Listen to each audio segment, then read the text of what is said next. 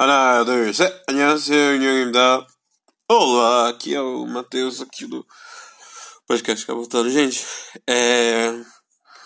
Tô demorando muito porque eu tava estudando pra fazer um vestibular e eu tô estudando pra fazer concurso. E a notícia boa é que eu entrei na faculdade. Entrei na faculdade e vou fazer licenciatura em língua portuguesa. Eu vou ser professor de português. Vamos lá. A lição de hoje é eu, eu, eu. Eu, eu, eu tenho. Eu vou, eu vou fazer. Porque, como eu tô lendo material em inglês, então vou ter que fazer as coisas em inglês e português. Ok. You and eu have a similar role to that, to that and the English verb to be. The fundamental difference, however, is the sentence structure that they are using. É tipo assim, uh, i, com i, e, yo, e ye, yo, tem a mesma similaridade do verbo, do verbo ser.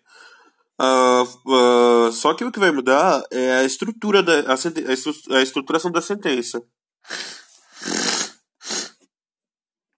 Ok. Uh, vamos lá.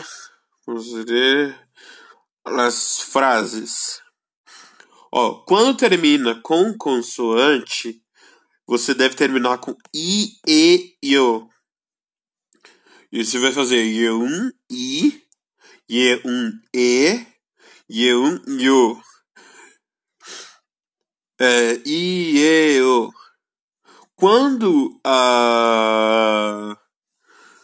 Quando é, o final é com vogal. É, oh, no final consonant.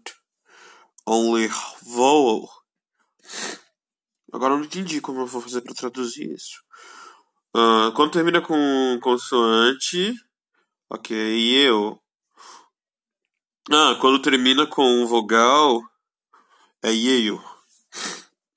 Tipo, Muriel, Muriel, Muriel, Muriel. Muriel é, é água.